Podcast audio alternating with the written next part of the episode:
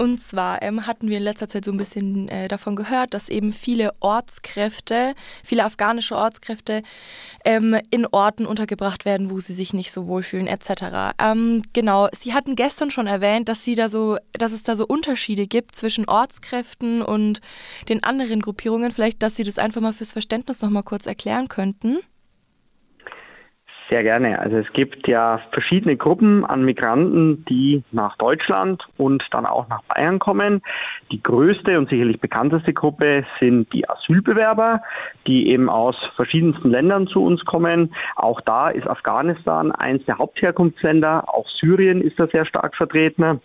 Es gibt aber neben diesen normalen Asylbewerbern, äh, die eben aufgrund äh, sehr schlechter Zustände in den Heimatländern und aus Angst vor Krieg, Verfolgung und anderen Gründen nach Deutschland kommen, noch weitere Sondergruppen, die eben kein normales Asylverfahren durchlaufen, sondern anders ähm, äh, bearbeitet werden. Und da gehören unter anderem die afghanischen Ortskräfte dazu. Es gibt auch noch ein paar weitere äh, Gruppen wie ähm, jüdische Spätaussiedler oder andere Personen, denen aus verschiedenen Gründen im Einzelfall direkten Aufenthaltstitel gewährt wird. Ähm, da ist eben der Hauptunterschied, dass äh, die kein Asylverfahren durchlaufen müssen. Ähm, die bekannteste Gruppe, die auch so einen Sonderstatus hat, jetzt im letzten Jahr, ist sicherlich äh, die Gruppe der Geflüchteten aus der Ukraine, die dort äh, vor dem dort herrschenden Krieg äh, auch äh, großteils Richtung Europa, auch viele Richtung Deutschland geflüchtet sind. Auch da haben wir eine ähnliche Konstellation dass das eine große Migrantengruppe ist, die eben zu uns kommt, ohne das äh, formelle Asylverfahren zu durchlaufen. Also das äh, sind da die trennenden Punkte, aber es gibt natürlich dann eben auch äh, was, was alle Gruppen wieder vereint. Und zwar, die müssen alle, ja, um die muss sich gekümmert werden und die müssen auch untergebracht werden. Und da geht es dann natürlich auch immer um die Frage, wo werden sie denn untergebracht, wie verteilt man das und da gibt es eben gewisse Verteilmechanismen, ähm, zunächst mal ähm, unter den Bundesländern und dann natürlich auch innerhalb der Bundesländer nochmal zwischen den verschiedenen Bereichen. Also das ist natürlich in einem Stadtstaat jetzt wie Berlin, Hamburg, äh, Bremen anders als in großen Flächenländern wie Bayern. Aber wenn Sie das noch mehr im Detail interessiert, kann ich da natürlich auch gerne noch ein bisschen drauf eingehen. Okay, super. Das ist auf jeden Fall schon mal sehr gut, dass Sie mir die Information vorab gegeben haben. Und meine erste Frage geht jetzt auch so ein bisschen in die Richtung der Verteilung. Denn nach welchem Prinzip werden denn die Flüchtlinge eigentlich in welches Bundesland verteilt? Also wir haben da was von dem Königsteiner Schlüssel gehört. Vielleicht, wenn Sie mir das einfach mal so erklären könnten. Sehr gerne. Also Königsteiner Schlüssel haben Sie absolut äh, richtig äh, gesagt. Äh, das ist äh, der Verteilschlüssel, nachdem sich eben die Verteilung der Asylbewerber, aber auch all dieser anderen Migrantengruppen in aller Regel äh, richtet. Das ist ein Schlüssel, in dem alle 16 Bundesländer abgebildet sind. Der setzt sich äh, zusammen aus zwei objektiven Kriterien. Einmal aus dem Steueraufkommen, wo man auf die wirtschaftliche Leistungsfähigkeit eines Bundeslandes schließen kann, und einmal äh, aus der Bevölkerungszahl. Also wenn man es genau wissen will, zwei Drittel ist das Steueraufkommen, ein Drittel ist die Bevölkerungszahl der einzelnen Bundesländer und ähm, das packt man dann eben in eine Formel, diesen Königsteiner Schlüssel, der ist übrigens so benannt, weil es da Ende der 40er Jahre in Königstein im Taunus eine ähm, ja, Konferenz äh, der Bundesländer damals gab, wo man eben für verschiedene Sachen einen fairen Verteilschlüssel ähm, damals in die Welt rufen wollte. Das Ergebnis dann eben der jetzt immer noch sogenannte Königsteiner Schlüssel. Und für Bayern bedeutet es, ähm, dass der bayerische Anteil da dann 15,56072 Prozent ist. Also da ist man dann auch schon sehr genau. Äh, wie gesagt, der Königsteiner Schlüssel findet auch noch in ein paar anderen Bereichen Anwendung, aber eben auch, wo es jetzt ja auch in unserem Interview heute geht, bei der Verteilung von Zuwanderern. Und das führt eben dazu, dass 15,56 äh, und noch ein paar zerquetschte Prozent aller ähm, Migranten, die in Deutschland ankommen, dann äh, grundsätzlich in Bayern landen. Da vielleicht noch ganz kurz zu den Abläufen. Wie muss man sich das vorstellen? Ähm, da denke ich auch, ist naheliegend, na gut, wo ähm, ist der Erstkontakt zwischen einem Migranten und den deutschen Behörden. Das findet natürlich überproportional stark in Grenznähe statt, ähm, weil natürlich in aller Regel die Migranten, wenn sie dann in Deutschland angekommen sind, äh, Kontakt zu den Behörden aufnehmen und wenn man jetzt einfach sagen würde, na gut, da wo die Leute aufgegriffen werden, da muss sich auch um sie gekümmert werden, würde das natürlich zu einer sehr ungleichen Belastung führen. Und äh, deswegen geht man so vor, dass dann, ähm, nachdem die Personen aufgegriffen wurden, und in eine Erstaufnahmeeinrichtung, die in Bayern ja Ankereinrichtungen heißen, äh, gebracht wurden, äh, erfolgt dort bei der Registrierung dann auch ein Abgleich mit dem sogenannten EASY-System. Das ist äh, die Erstregistrierung von Asylbegehrenden und da findet dann eben äh, auch diese EASY-Verteilung nach Königsteiner Schlüssel statt. Und das bedeutet, dass dann eben ein System abgleicht, das Land, wo äh, die Person sich jetzt gerade in der Aufnahmeeinrichtung befindet, erfüllt es gerade seine Quote nach Königsteiner Schlüssel oder nicht. Und wenn dem nicht so ist, spuckt das Programm sozusagen für den Behördenmitarbeiter die Info raus, welches äh, Bundesland für die weitere äh, Bearbeitung des Falls verantwortlich ist. Und dann gibt es eine sogenannte Anlaufbescheinigung, mit der sich dann der Betroffene ins für ihn zuständige Bundesland äh, wenden muss. Und da gibt es natürlich auch Ausnahmen, wenn jetzt die Person äh, irgendwelche engeren Bindungen hat, weil zum Beispiel äh, enge Familienangehörige bereits äh, in einem anderen Bundesland wohnen. Da kann man dann von diesem Standardverfahren natürlich Ausnahme machen, aber das ist als Regel Vorgehen. Und da guckt man eben immer, dass man dann äh, diese Quoten mehr oder weniger genau einhält. Okay, super. Das ist schon mal sehr gut, dass Sie das gerade angesprochen haben. Das greift so ein bisschen auf meine nächste Frage über. Denn es würde mich noch mal so ein bisschen interessieren. Sie haben jetzt gerade schon mal ein bisschen gesagt, wie das so ungefähr ein bisschen zugeteilt wird. Also das heißt ja wohl dann, dass die Zuteilung nicht völlig zufällig erfolgt. Ähm, aber wird hier jetzt vielleicht auch irgendwie auf bestimmte Qualifikationen von ähm, den Flüchtlingen geachtet oder noch auf irgendwelche anderen Details, auf die es da ankommt, je nachdem, wohin die dann eben zugeteilt werden? Also wie schon gesagt, es wird geguckt, ob äh, jetzt wirklich persönliche zwischenmenschliche Beziehungen bestehen. Da reden wir vor allem von Ehepartnern oder jetzt minderjährigen Kindern, äh, die schon irgendwo im Bundesgebiet wohnen. Sowas versucht man immer zu berücksichtigen.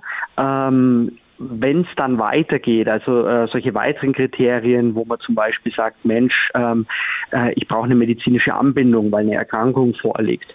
Oder vielleicht auch in beruflicher Hinsicht, dass man schon sagt, da bringt jemand Vorkenntnisse mit und könnte jetzt in ein oder anderen Berufsfeld aktiv werden. Äh, das sind Gründe, die regelmäßig jetzt bei dieser Verteilung auf die Bundesländer noch nicht berücksichtigungsfähig sind, weil man da einfach sagt, in allen 16 Bundesländern haben wir äh, eine leistungsfähige medizinische Infrastruktur und haben grundsätzlich auch äh, vielfältige, allumfassende Beschäftigungsmöglichkeiten.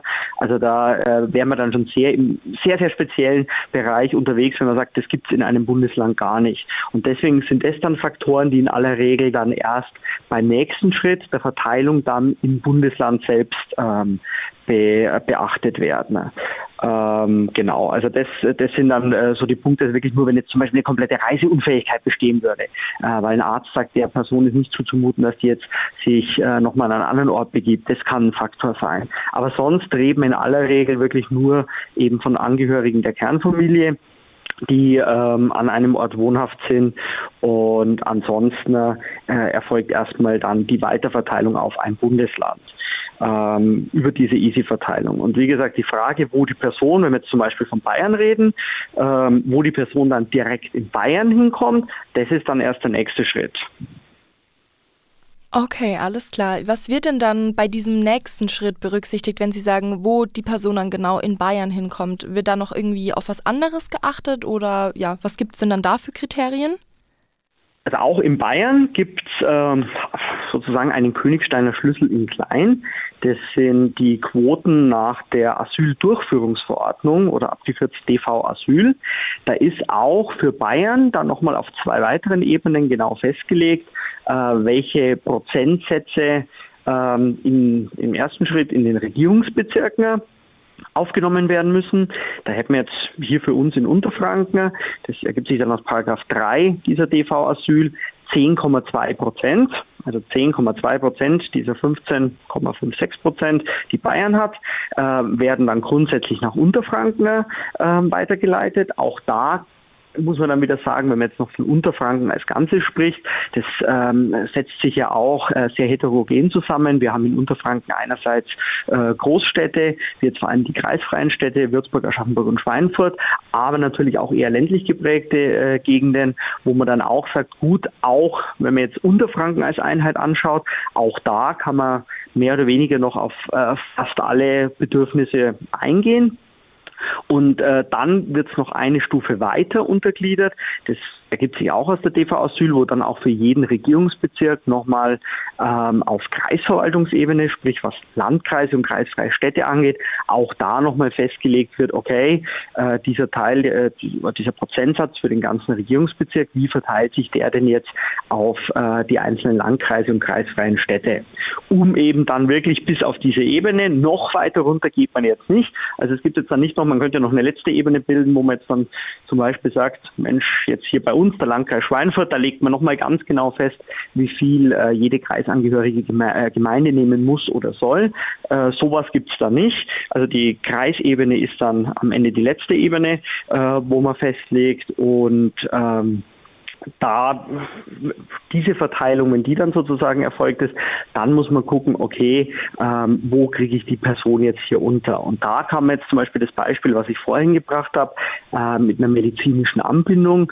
Das ist, äh, wo man so am einfachsten erklären kann, wenn man jetzt zum Beispiel jemand hat, der äh, behandlungsbedürftig in einer gut ausgestatteten großen Klinik ist.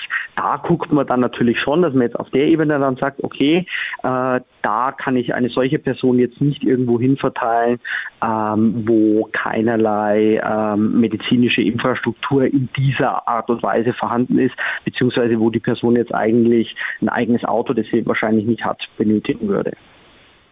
Okay, super. Ähm, jetzt hatten Sie das ja gerade schon angesprochen, dass man ja vielleicht eben auch auf die medizinische Versorgung da achtet. Jetzt haben wir eben von diesem Problem gehört, dass es eben zum Beispiel in Wildflecken, das wurde da jetzt als Ort genannt, ähm, es viele afghanische Ortskräfte gibt, die dort eben untergebracht wurden, jetzt aber eben das Problem haben, dass sie sich ähm, kaum integrieren können, dass es wenig Arbeit für sie gibt und sie somit wenig Zukunftschancen dort haben.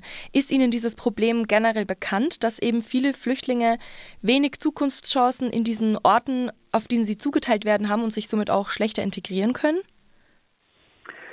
Also von, von dieser Problematik haben wir natürlich gehört und die ist uns auch schon länger bekannt. Also weil das ist natürlich was, äh, wenn dann die Regierung von Unterfranken, äh, die ja die sogenannten Gemeinschaftsunterkünfte und Übergangswohnheime betreibt, als auch die Landratsämter und kreisfreien Städte, die dann sogenannte dezentrale Unterkünfte betreiben. Äh, da wissen wir natürlich, äh, wenn man so eine Unterkunft aufmacht, äh, muss man verschiedene Dinge im Blick behalten. Ähm, muss man schauen, wie ist denn die Infrastruktur vor Ort, ähm, wie können sich äh, die Geflüchteten, die man dort unterbringen will, äh, dann im Ort dann auch integrieren äh, das ist natürlich immer ein wichtiger Punkt, der beachtet werden muss und auch wird. Äh, andererseits muss man natürlich auch in der aktuellen Wohnungsmarktsituation äh, gucken, wo bestehen denn überhaupt noch nutzbare Immobilien. Äh, weil das Wichtigste ist natürlich, äh, dass wir die Menschen erstmal ähm, ja, einfach unter vernünftigen Voraussetzungen unterbringen, dass sie ein Dach über dem Kopf haben und äh, da Mindeststandards auf jeden Fall eingehalten werden. Und äh, wenn man da dann natürlich äh, keine äh, geeigneten Unterkünfte in äh, ja, Bereichen, wo man sagt, da wird alles perfekt passen, zur Hand hat, muss man durchaus auch auf Unterkünfte zurückgreifen, wo jetzt äh, vielleicht die Infrastruktur weniger gut an anderen Orten ist. Da muss man vielleicht ganz allgemein sagen, dass man sagt, Mensch, haben wir hier in Unterfranken jetzt wirklich Orte, wo man sagt, äh, da, ja, da ist ein, ein vernünftiges Leben für Asylbewerber nicht möglich. Da würde ich schon zu einem sehr, sehr starken Nein tendieren, weil ich sage, also das äh, sind, sind ja schon Orte, wo auch die einheimische Bevölkerung wohnt, die auch zu einem Arzt muss, die auch zu einem Arbeitsplatz muss, die auch eine Schule aufsuchen muss. Und äh, sich dahin zu stellen und sagen, na, der einheimischen Bevölkerung kann man es zumuten, ähm, den Zuwanderern jetzt aber nicht, das wäre schwierig. Aber soll, wie gesagt, nicht das von Ihnen äh, zu Recht benannte Grundproblem negieren, äh, dass man da einfach halt noch besondere Herausforderungen hat, äh, was die Integration angeht. Ähm, da muss man jetzt aber dazu sagen, ähm, diese Unterbringung jetzt in einer staatlichen Unterkunft, die ist ja per se auch nicht als Dauerlösung angedacht. Also da darf man ja auch nicht vergessen, dass äh, das immer nur eine Überbrückung sein soll wo dann entweder, wenn die Person ähm, als äh, Asylsuchender, das ist ja der Standardfall, äh, dann anerkannt wird, dann bekommt die Person ja neben dieser Gewährung des Schutzstatus auch einen Aufenthaltstitel. Diesen Part haben wir sogar übersprochen bei den von Ihnen angesprochenen Ortskräften die haben bereits, ähm, also das ist der Standardfall, da gibt es auch ein paar Ausnahmen, in aller Regel kommen die bereits mit einem entsprechenden Visum, das ihnen bereits im Ausland äh, ausgestellt wurde. Visum ist auch ein Aufenthaltstitel und bekommen dann direkt im Anschluss von der Ausländerbehörde direkt einen Aufenthaltstitel. Und mit so einem Aufenthaltstitel sind die Personen grundsätzlich dann auch berechtigt, ihren Wohnsitz frei zu wählen. Das grundsätzlich muss man eben einschränkend sagen. Es gibt dann noch die sogenannte Wohnsitzzuweisung. Ähm, die äh, aber nur die Personen betrifft, die jetzt ihren eigenen Lebensunterhalt äh, nicht streiten können.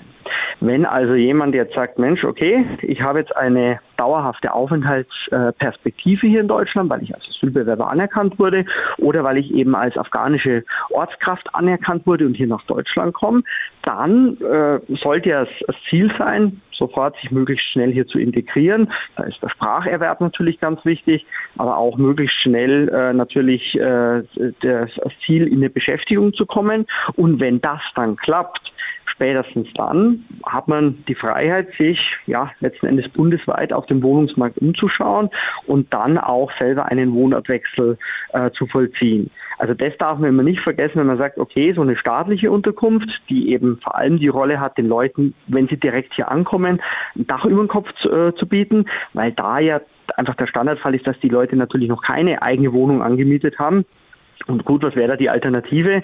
Man kann äh, die Personen sicher nicht alle einfach in die Obdachlosenunterkünfte stecken. Deswegen ist es da natürlich richtig und wichtig, dass man für die äh, Personengruppe eine staatliche Unterkunft hat. Aber eben keine staatliche Unterkunft, wo man sagt, da sollen die jetzt auf lange Zeit wohnen, sondern einfach nur als Überbrückung das, denke ich, muss man da auch immer berücksichtigen bei der Frage, Mensch, äh, wie geeignet ist eine Unterkunft äh, mittel- und langfristig jetzt für die Integration von Personen.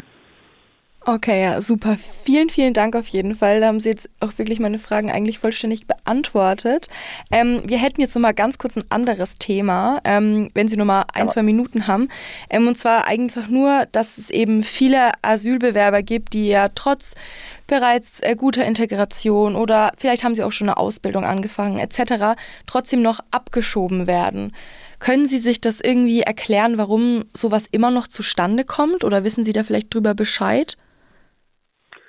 Also zu Einzelfällen äh, ist es natürlich immer schwierig, Ausführungen zu machen, weil man sich da äh, dann immer den Fall auch äh, in seiner kompletten Breite ansehen muss. Ganz allgemein kann ich aber da schon Mutmaßungen äußern und äh, vielleicht hilft Ihnen das schon weiter, wenn man einfach ganz grob zu den Abläufen vielleicht äh, ein bisschen was erläutert. Es ist ja so, dass ähm, ein Ausländer, der nach Deutschland will, dafür verschiedene Wege hat. Also da gibt es den Touristen, der sich einfach nur hier mal für eine Urlaubsreise herbewegen will. Es gibt aber auch Leute, die sagen, Mensch, ich möchte meinen Lebensschwerpunkt nach Deutschland verlagern, weil ich hier die Liebe meines Lebens gefunden habe, eine deutsche Staatsangehörige oder einen deutschen Staatsangehörigen geheiratet habe, mit dem jetzt zusammenleben will, äh, weil ich hier ähm, eine neue Arbeit aufnehmen will, weil ich hier studieren will. Also da gibt es ja die verschiedensten Möglichkeiten, für die man in aller Regel aber vorher ein Visum braucht, das man bei sich im Heimatland bei der zuständigen deutschen Auslandsvertretung, also bei der Botschaft oder bei einem Konsulat beantragen muss. Da gibt es Voraussetzungen für die Erteilung, die sind im Aufenthaltsgesetz äh, geregelt und wenn man die erfüllt, bekommt man dann eben die ja, entsprechende Berechtigung, ähm, sich nach Deutschland zu begeben. Und jetzt gibt es da außerhalb dieses Standardsystems ähm, die Asylfälle und noch einige äh, Nebenfälle aus anderen humanitären Gründen. Wie gesagt, haben wir vorhin schon drüber gesprochen, äh, jetzt die Geflüchteten aus der Ukraine oder afghanische Ortskräfte oder dergleichen. Da sagt man, weil die Situation, die diese Menschen eben zur Migration nach Deutschland bringt, im Herkunftsland äh, in aller Regel sehr akut ist, immer unterstellt, äh, das Vorbringen stimmt. Also wenn jemand wirklich um Leib und Leben fürchtet, dann hat man schlichtweg nicht mehr die Zeit, ohne große Gefahren in Kauf zu nehmen jetzt ein solch formelles Verfahren zu durchlaufen. Deswegen ist es in diesen Fällen ähm, dann der Alternativweg, dass man sich direkt nach Deutschland begibt, ohne so ein formelles Vorverfahren. Dann schließt sich aber eben unter Federführung des Bundesamts für Migration und Flüchtlinge die Prüfung an, sind diese vorgebrachten Gründe auch wirklich geeignet, äh, hier zu einem Aufenthaltsrecht in Deutschland zu führen. Wenn das Bundesamt hier zu einem positiven Ergebnis kommt, darf die Person dann auch hier bleiben und dann haben wir solche Probleme in Richtung Abschiebung regelmäßig nicht. Wenn das Bundesamt jetzt sagt, naja, ähm, wir glauben entweder den Sachverhalt nicht, können den widerlegen, der ist vielleicht widersprüchlich, oder wir teilen die Wertung dieses Sachverhalts, äh, die der Antragsteller ähm, vorbringt, nicht, dann wird der Antrag abgelehnt. In aller Regel, also fast in allen dieser ablehnenden Fälle, überprüft sowas auch nochmal die unabhängige Gerichtsbarkeit, in dem Fall die Verwaltungsgerichtsbarkeit. Und erst wenn auch da dann rechtskräftig feststeht, okay, die Person ähm, bekommt hier keinen Asylschutz, dann ist halt in letzter Konsequenz wieder die Rückkehr ins Heimatland angedacht. Da, muss man auch dazu sagen, ist immer der erste Weg, dass man der Person die freiwillige Ausreise nahelegt. Das ist die für alle Beteiligten einfache Variante. Die Person kann die Rückkehr ein bisschen planen. Da gibt es auch teilweise noch Förderprogramme, wo man dann auch bei dieser Rückkehr unterstützt. Die Abschiebung steht regelmäßig immer dann äh, ja, an, wenn äh, diese freiwillige äh, Ausreise in aller Regel wegen mangelndes Interesse des äh, Betroffenen nicht zustande kommt. Und die wird dann eben vollzogen, wenn man sagt, okay, ähm, wir haben hier jemand, der auf diesem Sonderweg Asyl eingereist ist, wo aber die deutschen Behörden und wie gesagt in fast allen äh, derartigen Fällen auch die deutschen Gerichte gesagt haben, nee, die Voraussetzungen für diesen Sonderweg äh, liegen nicht vor. Also ich denke, soweit ist es verständlich. Und jetzt haben wir aber die von Ihnen genannten Einzelfälle immer mal wieder, dass man sagt, Mensch, jetzt ist aber jemand, der jetzt mal losgelöst von diesen ganzen Ausländer- und asylrechtlichen Fragen sich doch auf verschiedenste Art und Weisen gut integriert hat oder eine Arbeitsstelle gefunden hat ähm, wo man dann in eine Situation kommt, äh, wo es natürlich sehr schwierig ist. Und ähm, da gibt es dann auch durchaus, gerade für jüngere Menschen, gerade wenn eine Ausbildung im Spiel ist, vom Gesetzgeber einige Ausnahmen, wo man sagt, okay, ähm, weil wir jetzt hier eine derartige Sonderkonstellation haben, macht man eine Ausnahme von diesem Grundsatz, wer hier kommt, ähm, weil er um Asyl äh, bittet, die Gründe für Asyl aber nicht vorliegen, dann muss die Person zurückkehren. Da gibt es einige Ausnahmen, die der Gesetzgeber geschaffen hat. Da muss man natürlich noch prüfen, liegt eine solche Ausnahme vor, kann man dann der Person deswegen einen Aufenthaltstitel geben. Wenn das aber auch nicht vorliegt, dann ähm, haben wir das Problem, dass man sagt, na gut, wenn wir jetzt auch da, obwohl man eigentlich sagt, die Person ist ähm, mit Asyl gekommen, dieser Anspruch wurde von den deutschen Behörden und von den deutschen Gerichten verneint und es ist auch keine Sonderregelung einschlägig. Dann sind letzten Endes die vollziehenden Behörden, eine Abschiebung vollzieht dann die Ausländerbehörde, an die gesetzlichen Regelungen gebunden und können gar nicht anders, als so eine Person abzuschieben. Also sie könnten schon anders, dann würden sie aber die geltende Gesetzeslage missachten und mehr oder weniger zum Ausdruck bringen, als Behörde gefällt uns das Gesetz nicht, deswegen vollziehen wir es nicht. Und das wäre natürlich ein sehr ja, gefährlicher Schritt, muss man ganz ehrlich sagen, weil es äh, nicht sein kann, dass die Behörden nur die Gesetze vollziehen, die ihnen passen, sondern da könnte und müsste dann eine Änderung nur durch den Gesetzgeber erfolgen. Und äh, klar könnte man jetzt dann auf die Idee kommen und sagen, na gut, dann ähm, ja, wie kommen solche Fälle überhaupt zustande? Gut, eins natürlich, wenn das Verfahren länger dauert. Da muss man aber auch immer sagen, gut, äh, klar, man kann versuchen, das Verfahren schnellstmöglich zu beschleunigen. Da gibt es aber auch immer wieder Grenzen, weil man ja auch ordentlich äh, den Fall prüfen will. Äh, wenn jetzt gewisse Dokumente zum Beispiel auch aus dem Ausland noch nachgefordert werden müssen, das dauert manchmal, wo man einfach schwer oder gar keinen Einfluss drauf nehmen kann. Die Alternative nach den Beschleunigungsmaximen und zu sagen, dann äh, gucken wir die Unterlagen halt gar nicht an, führt halt auch nicht immer zum besseren Ergebnis. Manchmal ist auch die Mitwirkung der Betroffenen äh, ja, ausbaufähig. Das äh, kann dann auch zu Verzögerungen führen, wo man sagt, äh, gut, da können jetzt die Behörden, die Gerichte wenig dafür. Das führt dann dazu, dass man manchmal einen längeren Zeitraum hat. Und äh, dann wäre es sicher auch, dann könnte man sagen, na gut, in diesem ganzen Zeitraum, da darf die Person, äh, ja, ich sperre sie de facto in ihre Unterkunft ein, die darf keine Integrationsschritte unternehmen. Dann könnte man natürlich auch solche Fälle verhindern. Das ist aber auch was, was niemand will.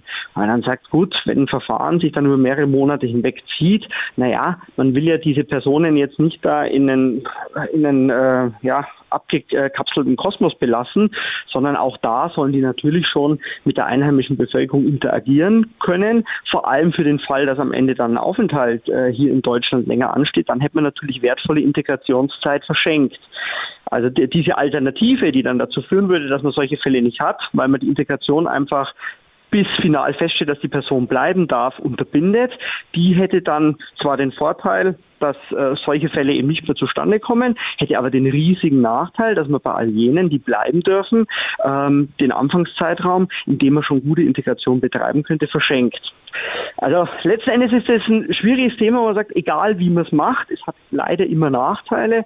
Ähm, man muss aber schon sagen, die Gesetzeslage, wie wir sie haben, die versucht da wirklich den Spagat irgendwie hinzubekommen.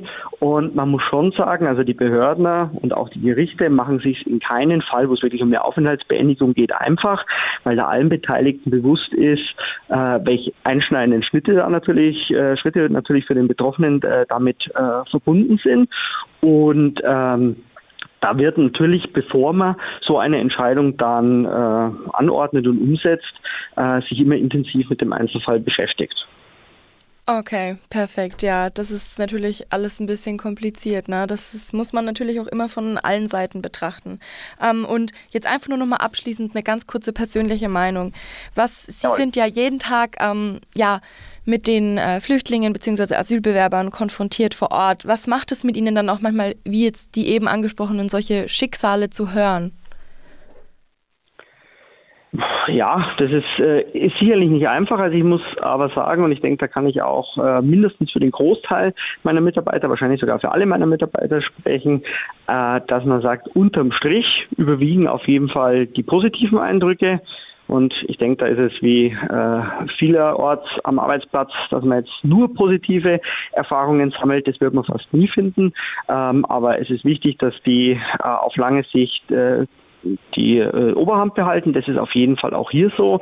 Und man muss sagen, auf äh, manche äh, sicherlich unschöne Geschichte kommen in aller Regel mehrere schöne Geschichten, wo man sagen kann, Mensch, da hat jetzt äh, ja ein Fall eine Entwicklung genommen, die am Ende äh, für alle positiv ist, sei es für die Behörden, sei es für die Betroffenen.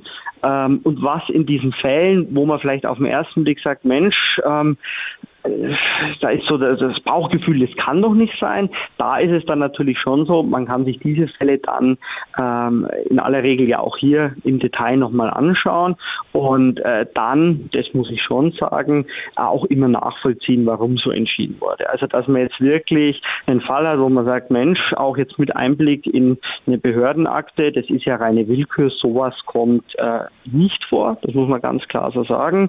Und das sind aber dann halt schwierige Entscheidungen, wo man sagt, Gott, egal wie man es macht, das sind dann Fälle, wo man sagt, äh, egal in welche Richtung die Entscheidung geht, ähm, kann man immer auch wieder Gegenargumente finden, aber es äh, hilft schon arg, wenn man einfach sagt, Mensch, das war eine ausführliche Abwägung, die da getroffen wurde. Und äh, wie gesagt, wenn man es wenn jetzt vergleicht, äh, dann mit Darstellungen zum Beispiel in der Presse, wo man natürlich sagt, Mensch, da kann ich jetzt nicht in epischem Ausmaß den ganzen Einzelfall ausbreiten, oft weil auch die kompletten Informationen jetzt nicht vorliegen. Wenn man sich dann aber mal die Mühe macht, es so komplett anzuschauen, ist es in aller Regel wirklich so, äh, dass jetzt so ganz schlimme Fälle, wo man sagt, Mensch, da kann ich jetzt heute Nacht nicht schlafen oder so, einfach nicht vorkommen. Das, äh, denke ich, kann man schon auf jeden Fall so festhalten.